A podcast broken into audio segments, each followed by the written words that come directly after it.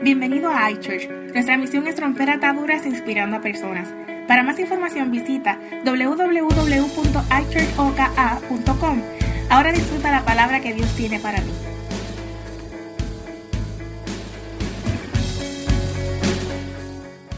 Pueden tomar asiento, iglesia. Pueden tomar asiento.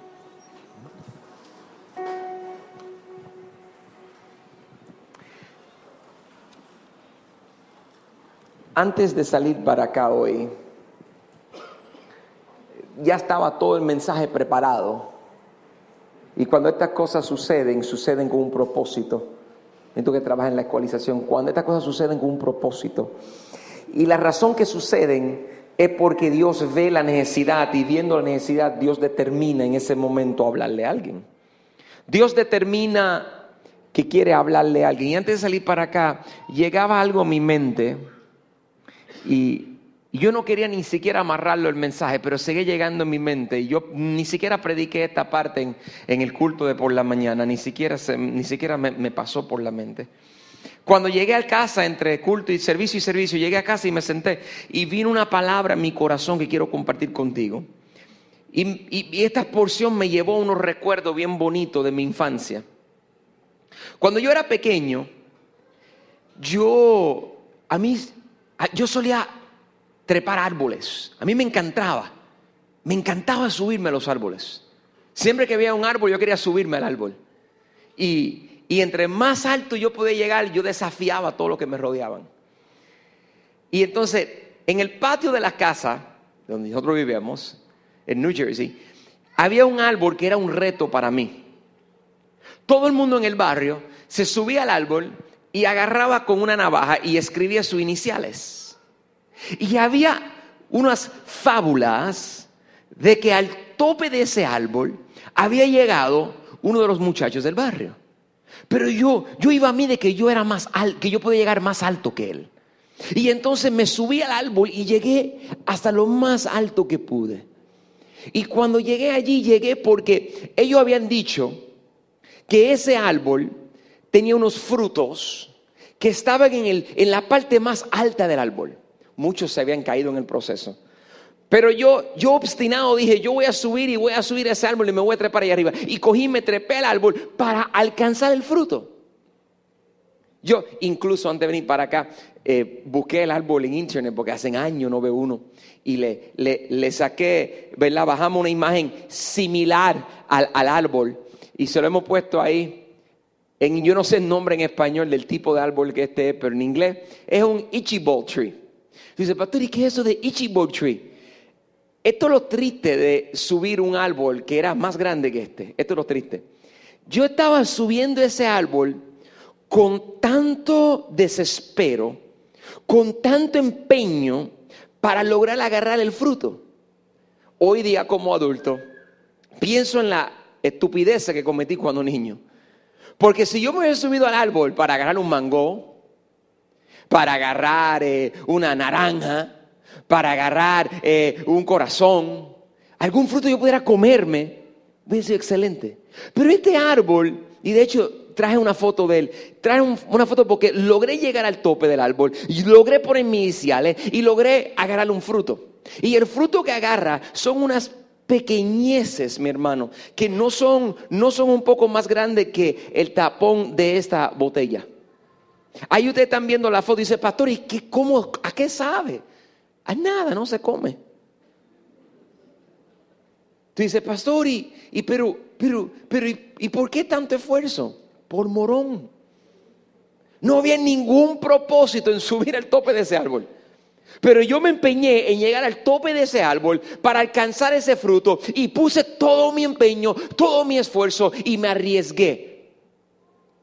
Porque estaba decidido. Y antes de salir para acá, hay una porción en el libro de Lucas, capítulo 19, versículo 1, que yo lo voy a mostrar, el equipo de producción no lo tiene. Y yo se lo voy a poner en pantalla aquí. Y dice, Jesús llegó a Jericó y comenzó a cruzar la ciudad. Resulta que había allí un hombre llamado Saqueo, jefe de los recaudadores de impuestos, que era muy rico. ¿Cómo era el hombre?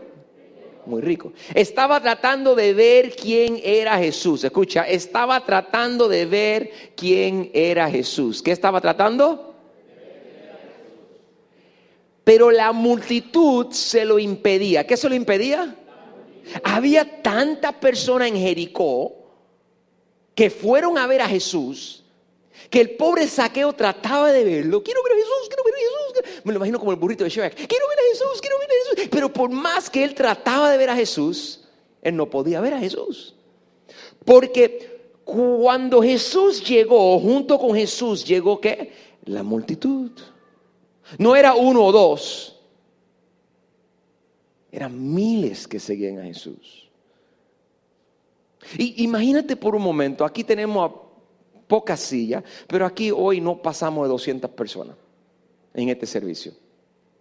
Y, y estamos cerca de ahí. Casi siempre promediamos 220, 200. Imagínense ustedes que yo me detenga aquí un momento y le diga a todo el mundo, acérquese a mí, acérquese a mí, que todo el mundo se acercara. ¿Qué le pasaría? Y acérquese y agarre, tóqueme. ¿Qué le pasaría a la mayoría de ustedes? No podrían. Y solamente hay 200. Imagínate miles de personas en Jericó persiguiendo a Jesús. Y a pesar de que había miles de personas persiguiendo a Jesús, dice la Biblia que había un hombre saqueo que no quería ni siquiera tocarlo. Él lo que quería era verlo. Dios, si puedo ver a Jesús, si puedo verlo. Entonces la Biblia dice que por eso, dice aquí, no quiero brincar esto, pero la multitud se lo impedía, pues era de baja estatura. ¿Cómo yo puedo ilustrarle esto? ¿Tendré yo una persona de baja estatura? Vamos, la mitad de mi congregación.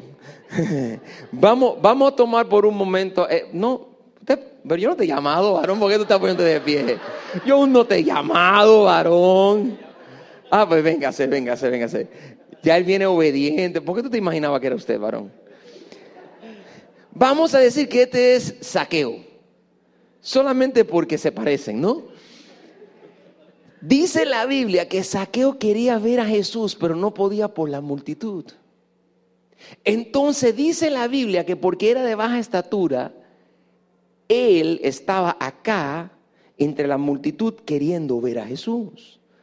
Pero no pudiendo ver a Jesús, dice la Biblia, por eso se adelantó corriendo. O sea, él dijo, bueno, Jesús va a pasar por ahí, por ahí, por ahí.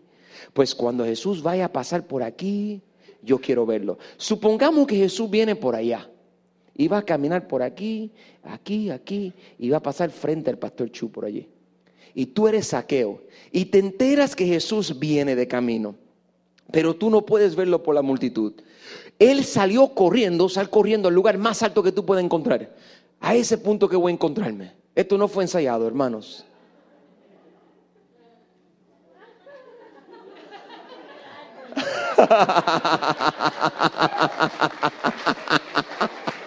Esto no fue ensayado, de verdad que no fue ensayado. Dice la Biblia que se adelantó corriendo para subirse. Imagínate el esfuerzo. No de él, del árbol. No, no, no, no, no. Imagínese el esfuerzo de él.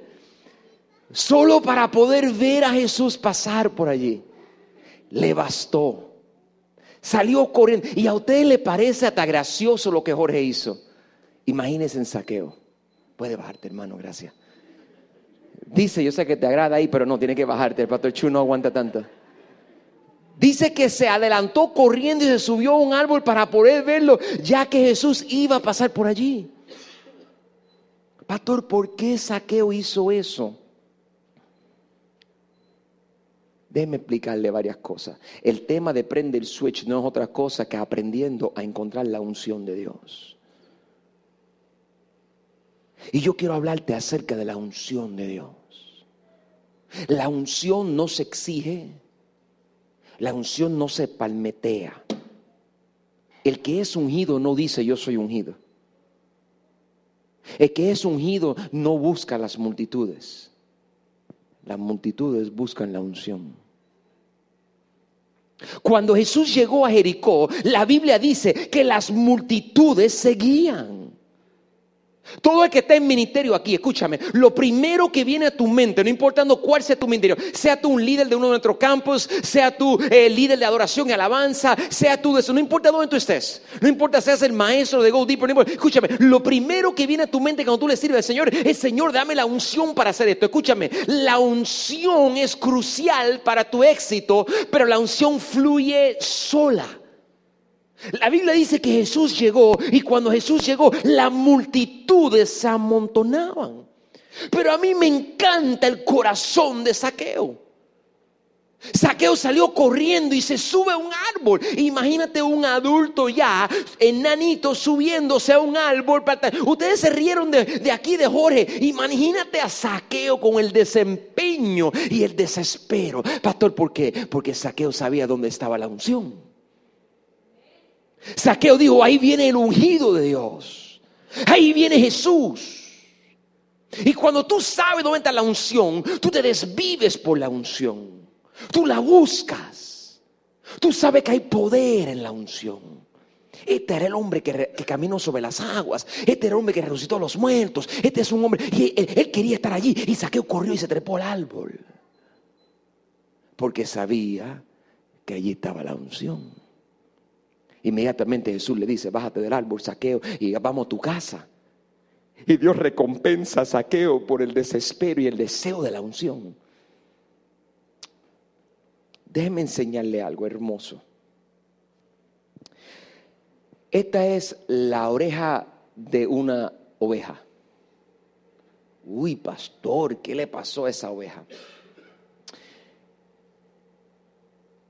Yo quiero explicarte algo de la unción. Esto fue, estudiando esto, descubrí esto y me pareció algo increíble. Las ovejas tienen un canal de oído tan grande que por causa de sus modos de vivir, vienen las moscas y hacen nidos. No sé si usted sabe dónde nacen las moscas, pero si no sabe, es en excremento. El único otro lugar que nacen en las ovejas, en las orejas de las ovejas se meten en las orejas de las ovejas y metiéndose allí comen de la carne de la oveja, haciendo llagas y ponen huevos. Los huevos salen más moscas, pero forma una pudrición de gusanos que bajan por el canal de la oveja y comienzan a comer el tímpano del oído de la oveja y pasan al cerebro. Y estando en el cerebro, las moscas y los gusanos no pueden hacerle daño a la oveja, no pueden hacerle daño. Mas no obstante, la oveja comienza a sentir que están caminando en su cabeza.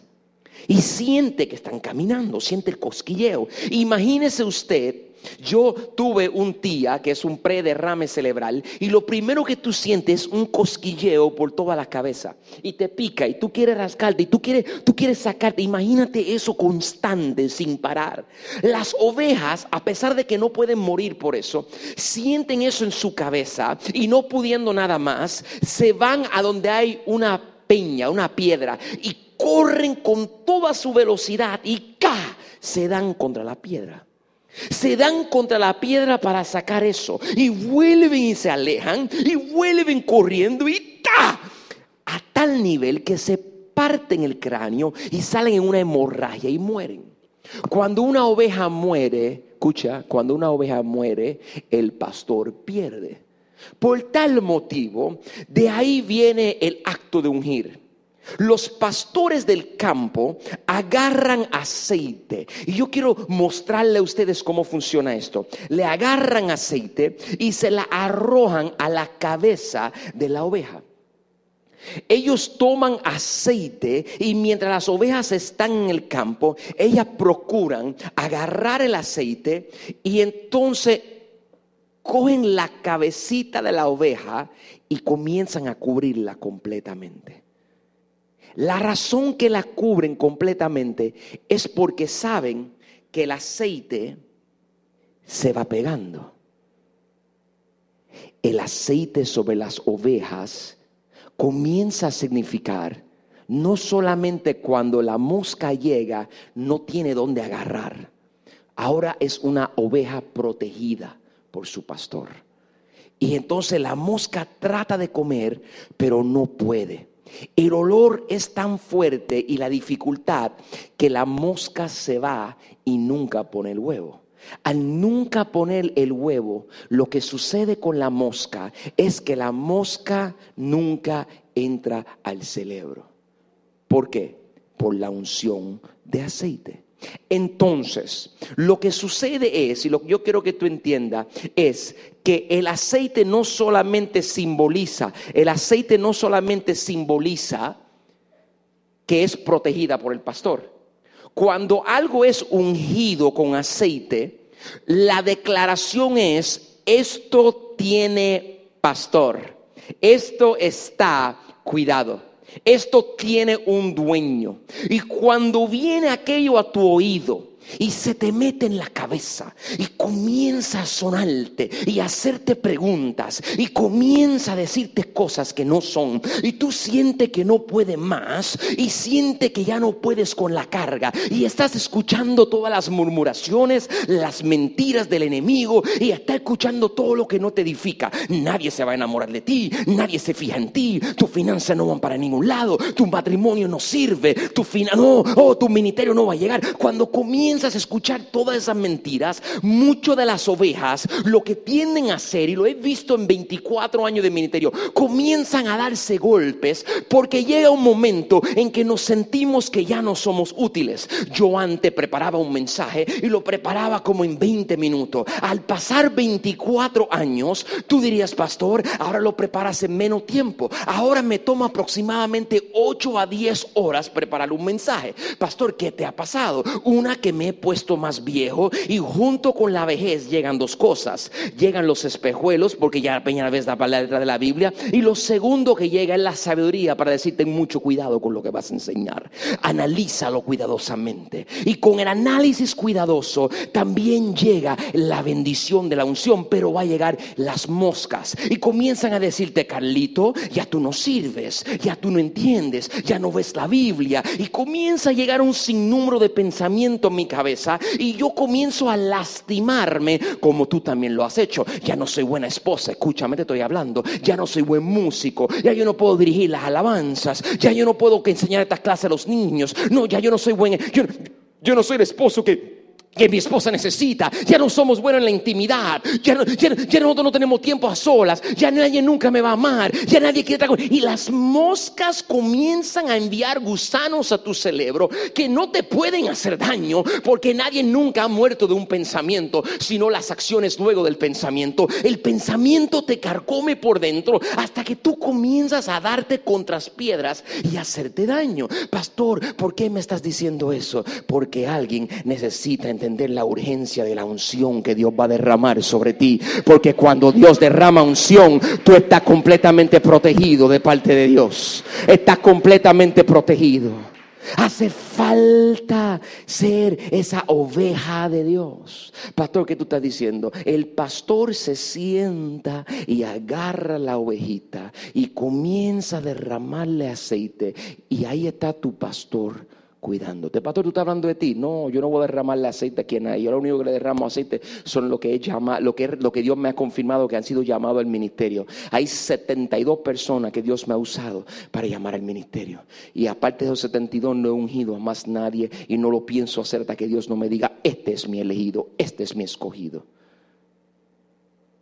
Pero hay un pastor de pastores que está en el cielo que es, el mejor, es la mejor unción del mundo entero. Jesús envía unción a sus ovejitas porque las ama. Y le está diciendo a las ovejitas, todo va a estar bien, hijita. Todo va a estar bien, no te preocupes, no te angusties, todo va a estar bien. Te estoy hablando, escúchame. Eh, Dios está diciendo, cuando estás en la unción, todo va a estar bien.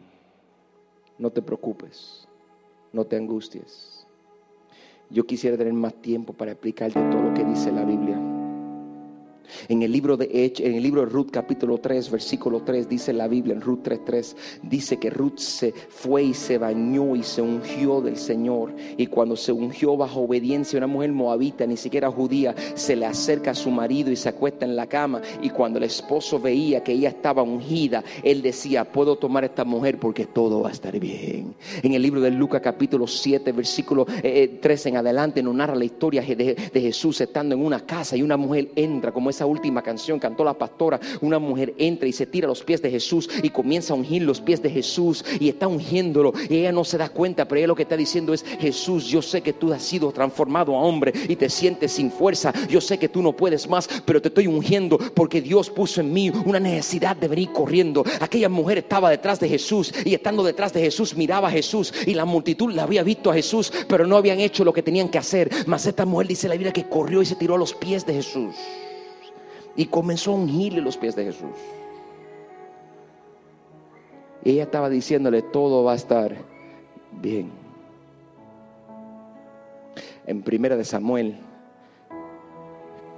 en el capítulo 7 de Primera Samuel y el capítulo 9 nos habla acerca de Samuel recibiendo instrucciones de parte de Dios y Dios le dice a Samuel, Samuel, ve y unge a mi ungido. Estaban perdiendo frente a los filisteos y no había alternativa. Goliat iba a destruir al pueblo de Dios. Estaban en peligro y en ese momento Dios le dice al profeta, vete allá y unge a mi siervo. Y el profeta viene y agarra aceite y sale y busca. Y cuando encuentra a David, aquel muchachito pequeñito, dijo, tú eres el ungido de Dios. Y le derramó aceite. Y David asustadito, diciendo, pero yo lo que soy es un pastor de ovejas. Y él estaba diciendo, tranquilo, que a pesar de que tú solamente dices que eres un pastor de ovejas, quiero que tú entiendas algo más. Dios te ha elegido, Dios te ha tomado y desparramó aceite encima de él. Por eso es que David puede decir cosas como esta. Mira, mira este versículo, Salmo capítulo 23. Mira qué hermoso este versículo. David, este es un cántico de David. David dice, dispones ante mí un banquete en presencia de mis enemigos. Él está diciendo, Dios, tú a mí me bendices aun cuando el diablo quiere derrotarme, aun cuando las mozas quieren, estoy hablando de alguien, aun cuando las mozas quieren entrar a mi cerebro, aun cuando me quieren llegar pensamientos malos, tú me has ungido con perfume en mi cabeza. ¿Por qué David hablaba así? Porque David era pastor de ovejas y sabía que el que era ungido le pertenecía a alguien y estaba seguro. Y él estaba diciendo, tú me has ungido mi cabeza, has llenado mi copa a rebosar. La bondad y el amor me seguirán todos los días de mi vida y en la casa del Señor habitaré para siempre. Él estaba haciendo esto. David estaba haciendo, ay, estoy, estoy en la casa del Señor. Él estaba deseoso. La gente que quiere unción de Dios viven con pasión y deseo. Cuando tú pierdes la pasión y el deseo por Dios, la unción se filtra y se escapa. Pastor, ¿cómo va a ser si? Y lo que te quita la unción son las mozas que entran en tu cabeza. La palabra unción significa desparramar. La palabra unción significa uno que desparrama. Eso es lo que significa. Yo quiero enseñarte algo a ti. En el libro de, de, eh, yo quiero salir allá en la pantalla, a lo mejor me ayuda. En el libro de Hechos, capítulo 16, versículo 16. En Hechos 16, 16 hay un versículo bíblico. Yo no voy a leerlo completo por falta de tiempo, pero yo quiero que tú me escuches. En Hechos 16, 16, la Biblia nos narra a nosotros acerca de Pablo. Pablo estaba caminando por los campos y, había, y, y, y, escucha esto, iba a predicar la palabra. Imagínate yo ahí con, con, con Justin y estamos caminando predicando la palabra. Y dice la Biblia que salió una mujer que era adivina, endemoniada. Y tú pastor, ¿y qué hacía? La molestaba. No escucha lo que le decía. Si tú lees ese versículo, dice que ella le ganaba mucho dinero, pero dice que tenía un espíritu de adivinación adentro. Y dame el próximo versículo para que ustedes vean lo que hace. Nos seguía Pablo y nosotros gritando, estos hombres son siervos de Dios. Mientras Pablo estaba predicando la palabra, aquella mujer estaba allá.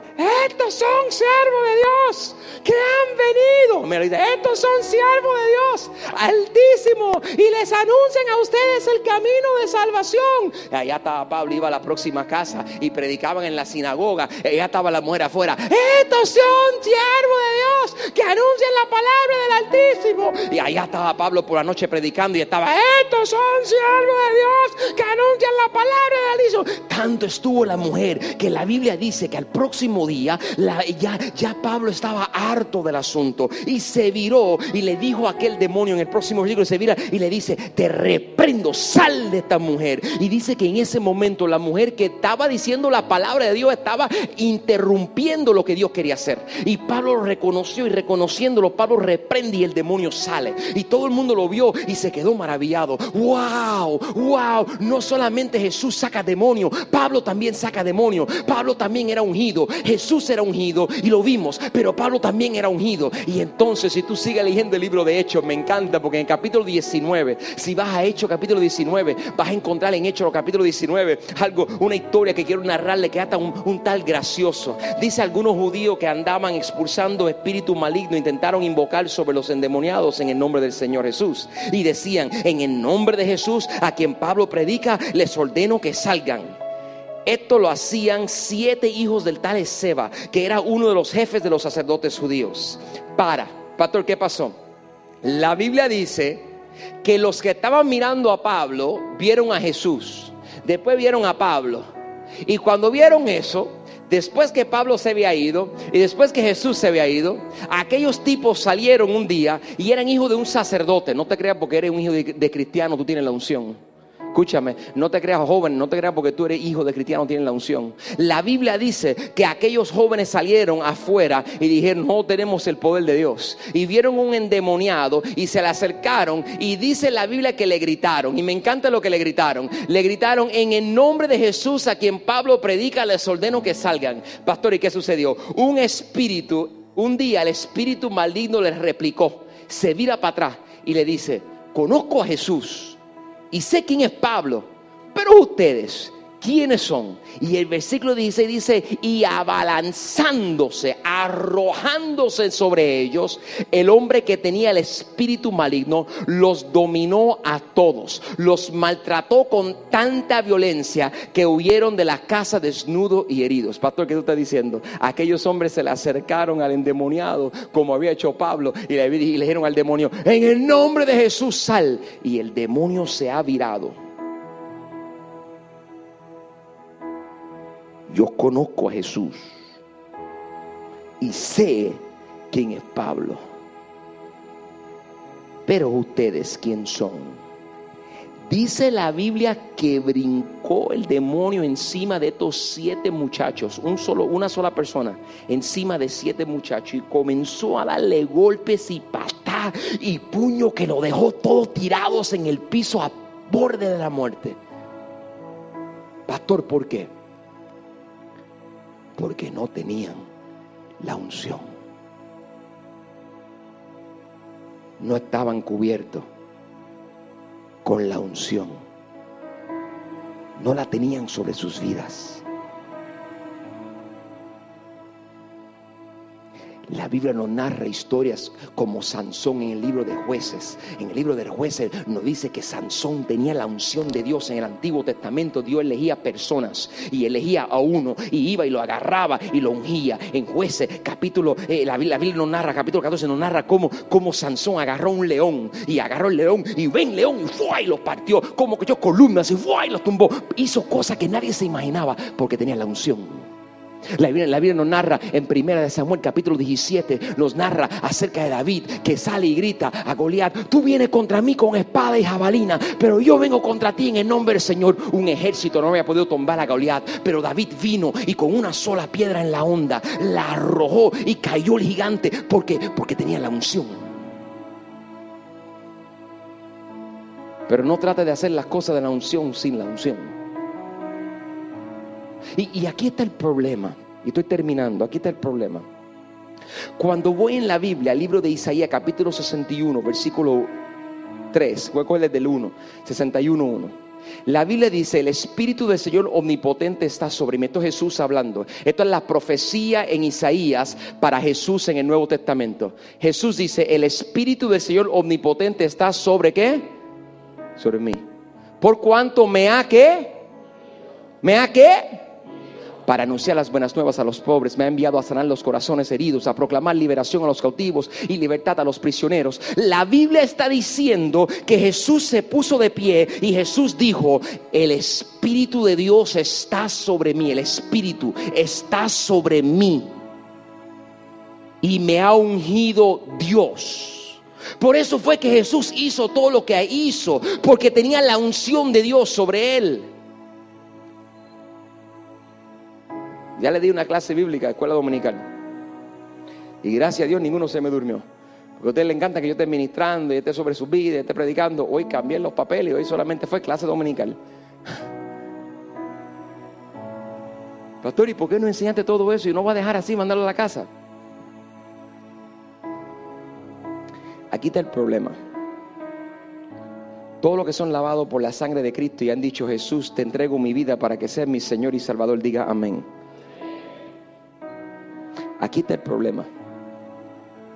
Aquí está la problemática. Te voy a enviar a tu casa. Dos versículos y te envío a tu casa.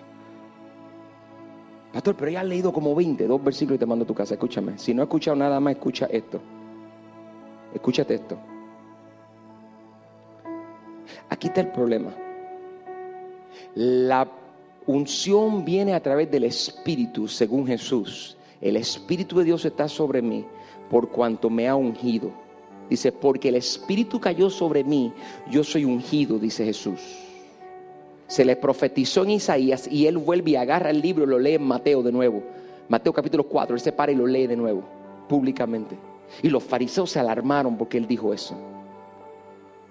Donde está el Espíritu de Dios está la unción.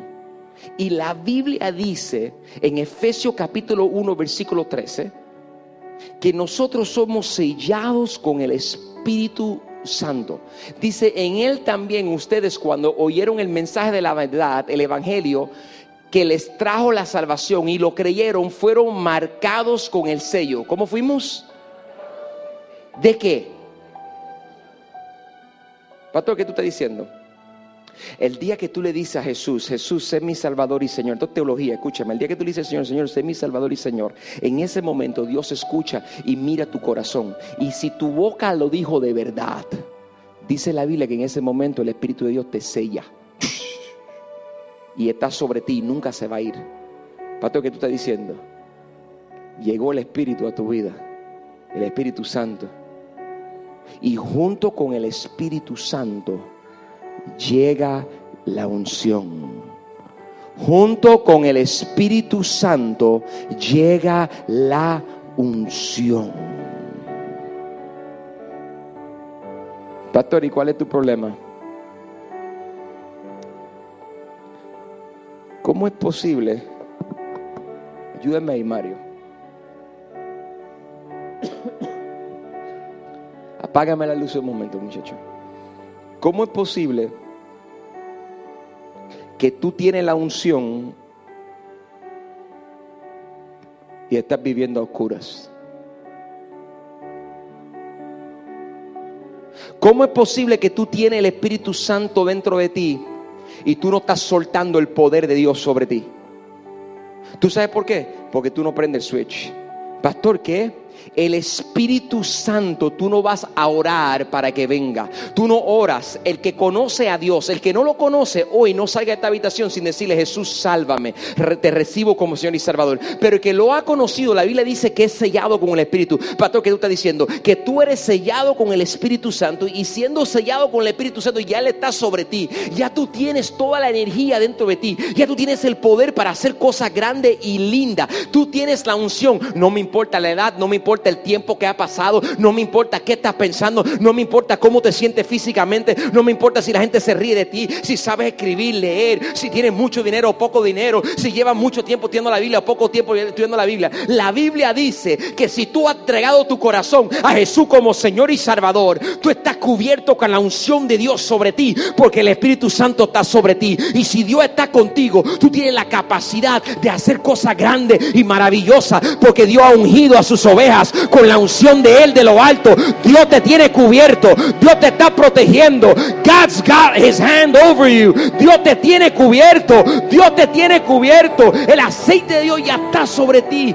Pastor, ¿y qué sucede en mi vida? Pastor, ¿por qué no, por qué no veo cosas grandes pasando? Pastor, ¿por qué no veo cosas grandes? Porque tienes que prender el switch. Pastor, ¿qué es eso del switch? ¿Qué es eso del switch? Es un saqueo corriendo, buscando la unción de Dios. Es un saqueo diciendo, I want Yo lo quiero mucho. Es un saqueo que se sube al árbol. Es un, es un hombre que sale corriendo. Es una mujer que cuando vio a Jesús, dice la Biblia, que dio la vuelta y se tiró al piso. Y, y no le importó lo que la gente dijera. No le importó la crítica. Dice la Biblia que se tiró al piso a los pies de Jesús y lo ungía con aceite porque ella sabía que había una necesidad de unción. Es, es, es una persona que corre con toda su pasión, sabiendo que la anhela, que la quiere, la tengo dentro de mí. Quiero vivirla, quiero hacer cosas grandes en su nombre. Hay matrimonios que van a hacer cosas grandes, estoy declarándolo. Hay matrimonios que van a hacer cosas grandes. Hay gente que tiene ministerio. Hay jóvenes que se levantarán. Hay visiones que se verán. Hay milagros que ejecutar. Habrá alguien que crea a un Dios para la unción poderosa y grande de parte de Dios.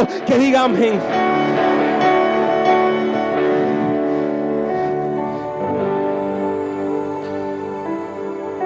El problema es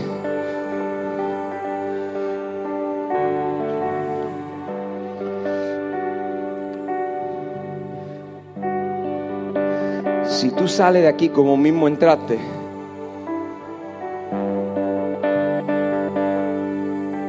si tú no le dices al Señor como esa última alabanza, como esa última alabanza, Emerson, póngala, Rafa,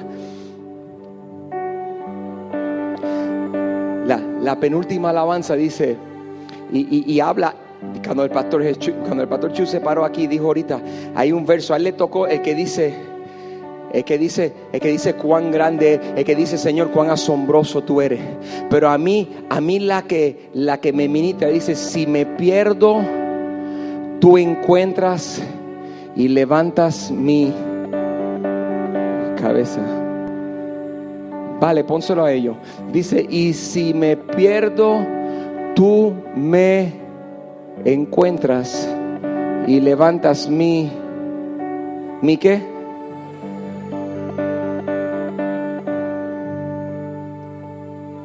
Pastor, no estoy entendiendo. Te voy a despedir en los próximos cinco minutos de esta habitación.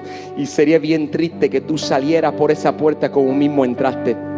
No importa cuán cansado estás, tienes que prestar atención a lo que voy a decir ahora. Tu Dios te ha ungido, te quiere proteger.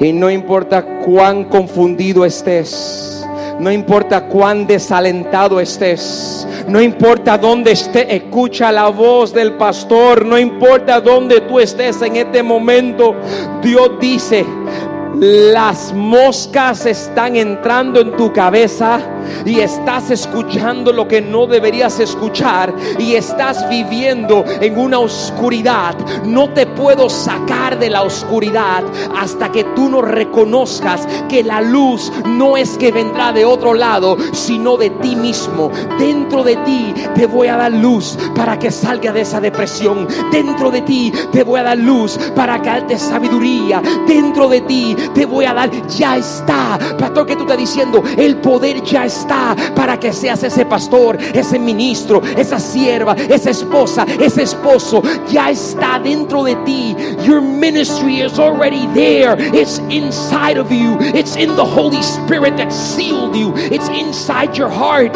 Lo único que tienes que hacer es desatar todo ese poder para que corra. Pastor, ¿cómo lo hago? Reconoces como una ovejita